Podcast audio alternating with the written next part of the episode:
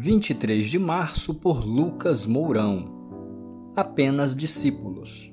Portanto, vão e façam discípulos de todas as nações, batizando-os em nome do Pai, do Filho e do Espírito Santo, ensinando-os a obedecer a tudo o que eu lhes ordenei. E eu estarei sempre com vocês até o fim dos tempos. Mateus 28, versos 19 e 20.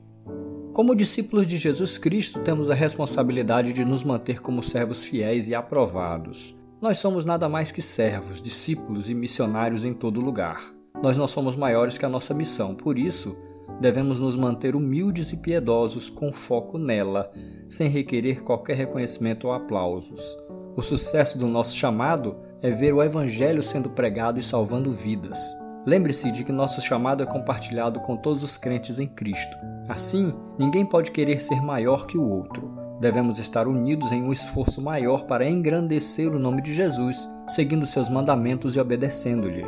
É importante dizer também que, se não estivermos no centro da vontade de Deus e não nos deixarmos ser usados, Ele usará e levantará outros para a obra que Ele quer fazer, pois seus planos jamais são frustrados.